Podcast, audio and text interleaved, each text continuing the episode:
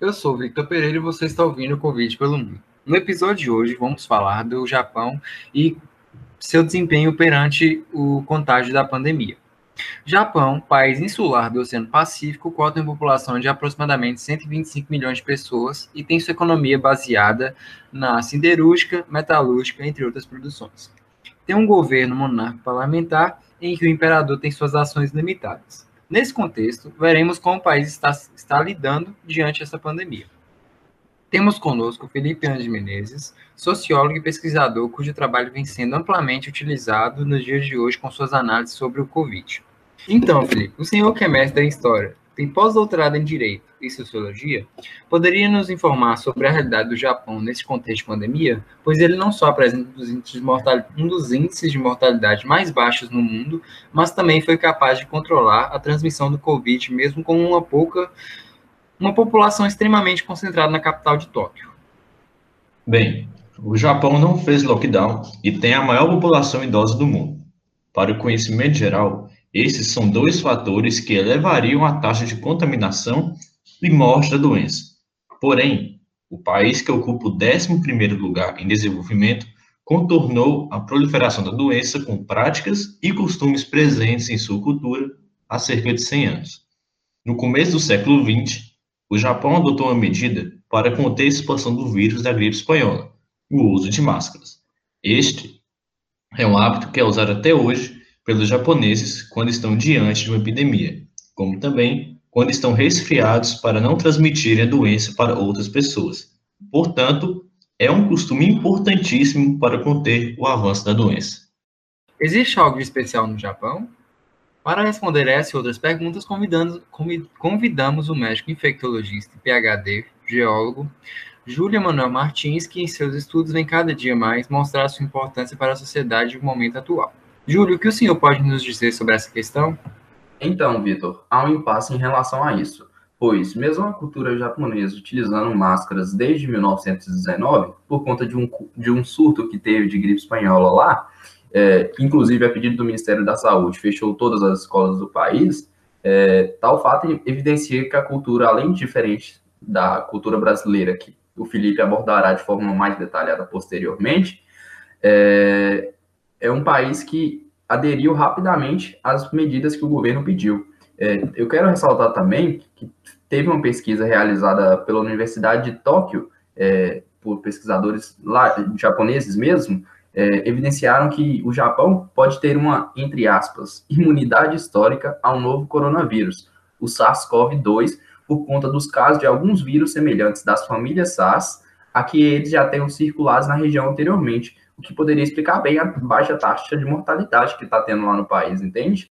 Eu também queria ressaltar algumas das medidas exigidas pelo governo para combater a gripe espanhola, que foram deve-se guardar a distância mínima de 1,2 metros em relação a outras pessoas e usar máscara.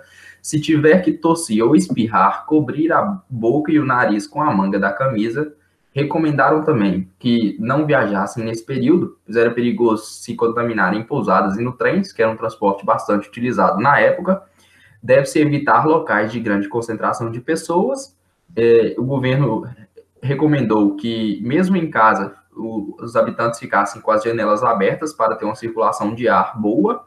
E, por fim, solicitou que os travesseiros e cobertores devessem ser estendidos ao sol diariamente só que essas recomendações que o governo solicitou foram aderidas de forma massiva na população japonesa.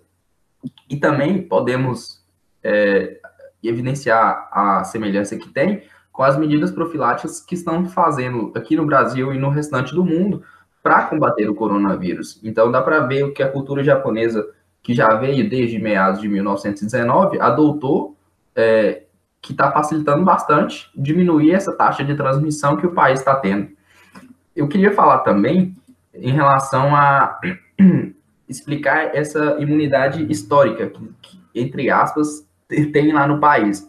Porque nos testes rápidos, que tem outros tipos de teste, como teste molecular, que também é abreviado com RT-PCR, mas eu quero dar ênfase no teste rápido, que é o teste sorológico.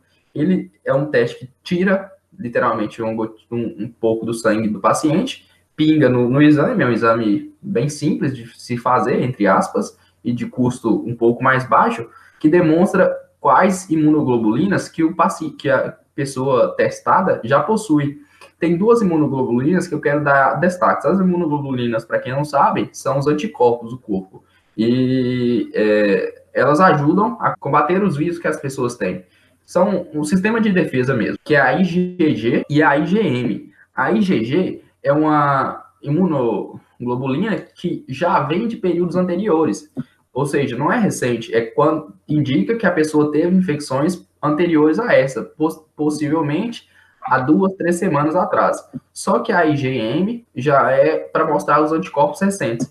O que eu quero fazer a relação é que, por conta desse possível, dessa possível imunidade histórica que tem os japoneses, o, as IgG dele já são bastante elevadas. Ou seja, teoricamente, eles já teriam certas imunidade, certa imunidade ao coronavírus. Já a GM, que é de infecção recente, é, eles possuem baixa taxa dela. E isso contrasta bem o cenário do, da população japonesa em relação ao Covid-19. Com relação a isso, você acha que o Japão aprendeu alguma coisa depois de toda essa situação? Com certeza. É, o Japão, ele, falando um gancho com o que eu falei anteriormente, além de usar essas máscaras, a participação que a população tem junto ao governo para combater qualquer doença é indubitavelmente invejável para qualquer país. Porque é, o Japão, após esses surtos de gripe que teve lá, eles conseguiram é, mobilizar uma investigação, um estudo para poder detalhar onde está tendo as doenças para poder combatê-lo o mais rápido possível, invejável. Que no caso, o, o próprio governo rapidamente cria, criou a rede nacional de centros de saúde pública lá, né? Eles consegui, conseguiram e conseguem identificar as novas infecções e reportam rapidamente ao Ministério da Saúde. Então, é, ao mesmo tempo que começou os casos lá, mesmo sendo um país asiático, próximo onde foi o início da doença, do coronavírus, que foi na China, é, a, o país conseguiu também é, controlar rapidamente e fazer um estudo preciso sobre a doença. É, eles conseguiram que mostrou que cerca de 80% das pessoas infectadas lá do SARS-CoV-2 no, no Japão, no caso, eram não infectaram outras pessoas. Então, por conta principalmente desse uso de máscaras, dessa cultura já bastante desenvolvida de evitar abraços e contatos muito próximos, eles já conseguiram evitar bastante a transmissão do, da doença. Mas o que eu queria ressaltar aqui é que foram três pontos principais que o governo lançou uma campanha nacional, que foi, que foi traduzida aqui para o Brasil de 3CS, é, na língua deles, mas que era é, lugar evitarem, que a população evitasse lugares fechados com pouca ventilação, lugares lotados com muita gente e que evitassem também contato próximos em conversas. Isso foi essencial, porque além da população já ter esses hábitos anteriormente, ela também não criticou o governo, aderiu rapidamente e conseguiu, sem dúvidas, reduzir a transmissão de forma suficiente para evitar um lockdown.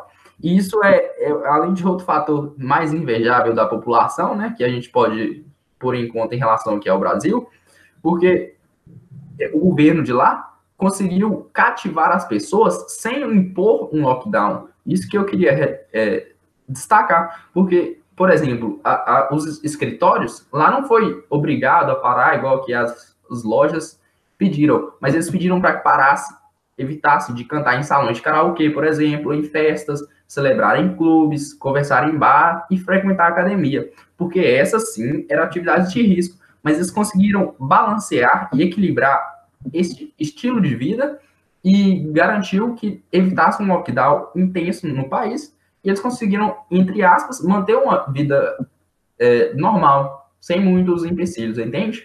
Com relação ao governo, o que você pode nos dizer, senhor Felipe? Dando continuidade à gripe espanhola no Japão e seguindo a linha de raciocínio do Júlio, mas agora em âmbito governamental, o governo do país, que era imperial naquela época, investiu em medidas de segurança. Fatores como esses expõem a rigidez do governo, que foi o papel fundamental para impedir o número maior de mortos no império. Bom, nos dias atuais, o governo japonês, além de firmar essas práticas, adotou os testes seletivos com o objetivo de encontrar quem está contaminado e isolar da sociedade até a melhora da saúde. Essas pessoas que foram selecionadas apresentaram ou apresentam algum sintoma de pneumonia e, caso seja grave, o sistema de saúde suporta a alta demanda de recursos. As atividades escolares também foram interrompidas, com o objetivo de diminuir a velocidade de contaminação. Além disso, foi aprovado um pacote de emergência que irá buscar reduzir os impactos na economia. Com relação ao Brasil, o que você pode nos dizer e, e com o que podemos comparar? Bom, antes de continuar com a resposta da sua pergunta, eu gostaria de apontar uma curiosidade sobre o Japão, sendo que ele possui um IDH de 0,884. Esse alto número demonstra o porquê do país ter poucos casos da doença. E um dado bastante importante, que é que ele conta com 20 mil infectados desde o início da doença. Ele é vizinho do primeiro epicentro da doença, que é Wuhan, na China. Agora, sobre o Brasil, ele nunca teve o mesmo tipo de cultura que o Japão já apresentava desde o século XX. Nossa população comumente cumprimenta com apertos de mão e beijos no rosto, dois atos que hoje são ameaçadores para a saúde do indivíduo por aumentar a proliferação da doença. Semelhante à teoria de Max Weber do desencantamento do mundo, a população brasileira desencantou-se da política local, principalmente por conta da corrupção presente. Além disso, o nosso atual governo pouco investe em propagandas para guiar população em medidas corretas de segurança contra o vírus. Em um país com 200 milhões de habitantes, a tendência é de cada vez mais os casos aumentarem. E caso não haja o controle e consentimento da população no combate ao Covid-19, nada poderá ser feito. Portanto, a cultura brasileira é responsável pelo que está acontecendo hoje. Júlio, você poderia nos esclarecer como a tecnologia do Japão conseguiu influenciar nisso tudo? Claro, Vitor. Eu só queria fazer uma observação em relação à minha fala anterior, para o pessoal não confundir que essa imunidade histórica é baseada em evidências. São estudos feitos nas universidades de lá, a fim de explicar mesmo porque a taxa de mortalidade lá foi muito baixa. É, sabendo disso, eu queria falar também que não foi apenas a gripe espanhola a, ao, o surto de coronavírus também, que o Japão conseguiu controlar. Eu queria citar o, o surto de tuberculose, que aconteceu lá também no ano de 1950, e que eles conseguiram controlar razoavelmente rápido. Então, são detalhes muito importantes lá da, da população japonesa. Voltando aqui para, para a, o território japonês, falando sobre sua tecnologia e sua infraestrutura, eu queria esclarecer para vocês sobre o Círculo de Fogo do Pacífico, Bom, o Círculo de Fogo do Pacífico, que também é conhecido como Anel de Fogo do Pacífico, é uma zona de elevada estabilidade geológica, por conta dos movimentos tec tectônicos, cuja forma possui um aspecto de curvatura em ferradura ao longo do maior oceano do mundo. Com mais de 40 mil quilômetros de extensão, ele situa-se a oeste das Américas e a leste da Ásia e da Oceania, é a região responsável por cerca de 90% dos abalos sísmicos e 50% dos vulcões que existem no mundo. É, eu queria destacar, por fim, que o Japão está inserido nessa região e, mesmo com tais fenômenos naturais, diferente do Brasil, que raramente tem esses fenômenos tão estrondosos assim, é, eles, o Japão sofre poucas consequências, pois possui uma boa infraestrutura e avançada tecnologia que auxilia o país neste e em outros diversos problemas, como o que a gente está dando ênfase nesse podcast, que é o da saúde. Obrigado pela participação de você. Seus trabalhos são bem interessantes, de bom proveito para a sociedade para os estudos sobre o coronavírus e sua análise social. A sociedade e a ciência agradecem. Por hoje é tudo, espero que vocês apareçam nos próximos episódios. E muito obrigado por escutarem até aqui. Eu sou Victor Pereira e você estava escutando mais um episódio de Covid pelo Mundo.